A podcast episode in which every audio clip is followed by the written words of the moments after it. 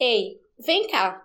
Tu sabia que é possível determinar a idade das árvores apenas olhando o interior do seu tronco? Oxi! E é? Pois é, galera. À medida que as plantas crescem e se tornam cada vez mais velhas, a região central dos caules é formado basicamente pelo lenho, também chamado de xilema. O xilema é um tecido responsável pelo transporte de seiva bruta, constituído de água e sais minerais. Com o passar do tempo, não ocorre mais a condução da seiva nessa região central, que então passa a receber o nome de cerne. Antes de perderem suas funções de transporte, as células dessa região ficam impregnadas de substâncias que conseguem conferir dureza e resistência ao ataque de decompositores. Uma curiosidade interessante é que o cerne é a madeira preferida pelos marceneiros devido às suas características. Porém, nem todo lenho é inativo.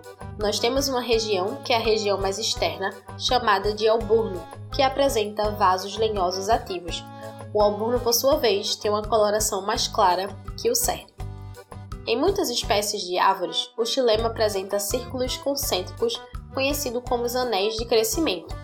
Esses anéis geralmente resultam de variações na atividade do câmbio, em resposta a alterações climáticas das estações do ano. No final do verão, o câmbio produz vasos xilemáticos mais finos e com paredes grossas, que constitui o xilema estival ou xilema tardio. Ao retornar seu funcionamento depois de uma fase de inverno, o câmbio produz vasos de calibre maior e com paredes relativamente mais finas, que constitui o xilema primaveril ou xilema inicial. É exatamente por isso que, quando o tronco de uma árvore é cortado, é possível notar anéis escuros. Cada anel de crescimento corresponde exatamente ao número de anos de existência da árvore, pois durante cada inverno a atividade do câmbio é interrompida, sendo retomada novamente na primavera.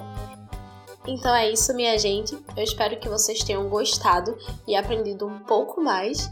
Nos vemos nos próximos episódios. Tchau!